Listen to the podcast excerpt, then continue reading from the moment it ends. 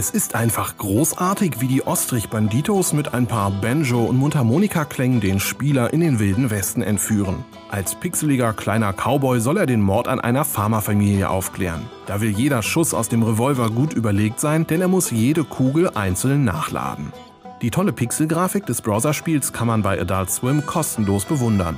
Bei den kommenden Independent Games Awards wird Westerado übrigens schon jetzt als Favorit für die Nachwuchspreise gehandelt. Zu den Finalisten zählt dort auch Foiled, ein kleines Fechtspiel im Stile von Super Smash Bros. und Nidhogg, das wir in der letzten Folge vorgestellt haben. Zwei Spieler sitzen vor einem Bildschirm und duellieren sich mit ihren Degen, wobei sie wie Ninjas über den Parcours springen. Gewinnt der eine, sammelt er eine kleine Leuchtkugel auf, die ihn allerdings auch langsamer macht, sodass der Gegner aufholen kann.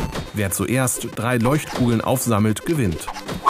Schnelle Reflexe sind auch bei Rhythm Doctor nötig, einem Musikspiel, das mit nur einer einzigen Taste funktioniert. Die muss man genau im Takt drücken. Das ist bei einer Spielfigur noch einfach, aber bald kommen mehr hinzu, sodass man wahre Polyrhythmen beherrschen muss. Das fordert dann selbst geübte Schlagzeugspieler heraus.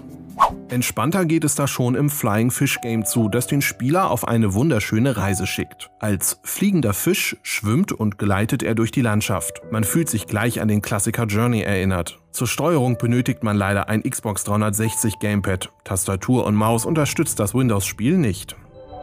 Letztere genügen aber, um Bokida riesige Bauwerke aufzutürmen und einstürzen zu lassen. In der weißen Landschaft muss man schwarze Obelisken aktivieren, jeder von ihnen hat ein anderes Puzzle parat. Mit seiner Maus kann der Spieler Blöcke übereinander stapeln, ihre Ecken abschneiden und sie wieder umstoßen. Die Steuerung reagiert zuweilen etwas nervös, aber die französischen Entwickler des Rice Cooker Republic sind mit dem Spiel ja auch noch nicht ganz fertig. Ein Probespiel lohnt sich aber schon jetzt.